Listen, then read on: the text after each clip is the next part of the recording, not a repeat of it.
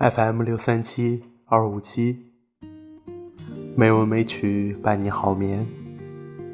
亲爱的朋友们，大家晚上好，我是主播小黄。今天是二零一八年十二月二十五日，今天的圣诞节，大家有没有收到礼物呢？欢迎您如期来到《美文美曲》第一千五百二十期节目。今天我想与大家分享一篇散文，名字叫做《小红虫》。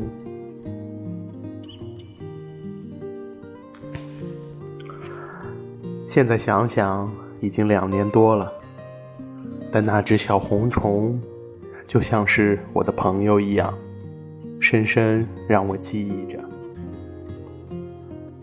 那年我高三，最机械化的年龄。每天我在图书馆死啃活啃的，不知天昏地暗。有一天晚上，我正在看地理笔记，昏昏沉沉之际，突然发现一只很小很小的小红虫，比一粒沙子还小，慢慢的爬上我的笔记簿。我感到很新鲜。从来没见过这么小的虫，我几乎要怀疑是不是眼花了，把随手一点的红原子笔水看成是虫。但它真的在动，我瞪大眼睛看了一会儿，是真的小虫，没错，多新鲜！我不禁趴在桌上看得出神。好可爱的小不点儿。它一定是刚到这个世界不久，瞧它红的那么弱，步伐那么清晰，只要我大力点呼吸，怕不把它吹到十万八千里才怪哩。它没有固定的方向，似乎是漫无头绪的在摸索。它一定没搞清楚它站的地方到底是什么玩意儿。不过。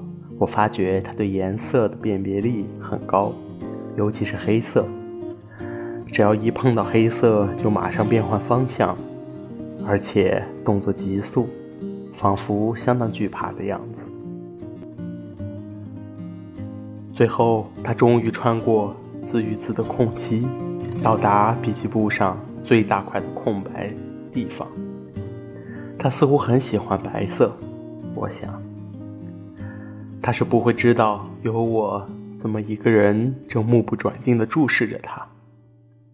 他在白色的纸上安步当车，一点也意识不到是否有突发性的危险。我伸出一个指头，慢慢地往下靠近他，希望他知道我的存在。可惜他没有经过光线投射下的黑影。我的指头一直随着它移动，而它仍是不知不觉。我不知道小虫的世界里有没有第三空间的存在。我的指头在它的上面猛动不停，它还是没有知觉。这可惹恼我了。有几次，我几乎要直直压下去。对我而言，这是个简单的动作。但我没有这么做，说不上来为什么。杀一只虫还不至于有一秒钟的罪恶感，但我就是没压死他。不过，我打算给他一个难关，惩罚他对我的妨碍。如果他通过了，我就把笔记簿让给他去逍遥；如果没通过，只好不客气的请他。另谋出路。我在桌上敲几下，算是通知他了。于是拿起黑色圆珠笔，在他的周围画了一个大圆圈，然后慢慢涂黑，让黑色一步一步向他逼近。他的反应立即可见，急速的四处乱撞，碰到黑色就掉头。像被包围在熊熊烈火之中的人一样，只会乱冲乱撞。那样的惊恐、焦虑、无助，我想他现在的心情，大概跟我有一次走在地下道，突然灯全黑了，畏惧的不知如何是好的感觉一样。我的笔尖继续逼近他，他反向逃避；我转向又逼近，他错乱的程度几近疯狂，只会团团转，只会在渐渐缩小的空白里慌乱的不知所措。他那样的惧怕黑暗，我想，如果他知道上帝，我相信他。会死命地喊着上帝，而这时候我无疑就是他的上帝。最后一团漆黑当中，只留一点点空白让他立足。我求助他了，我怀疑他是否能走出去。他是如此的畏惧黑暗，也许对于一个小生命，这么做太苛刻了。我在想，要不要释放他？突然，出乎我意料的，他静了下来，在仅存的空白里一动不动，仿佛死去一般。我不禁纳闷起来。然而，更让我惊讶的事发生了，我几乎不相信自己的眼睛，他竟然动了，不是在空白里乱动，而是一步步慢慢向黑暗走去，很笃定地朝着一个方向，很坚定地走。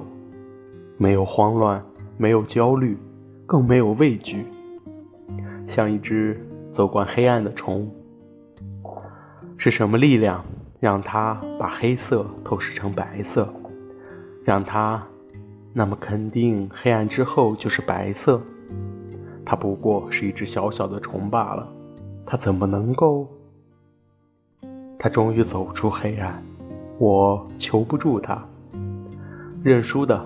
把笔记簿让给他，我想，他已有资格去走遍一个地球。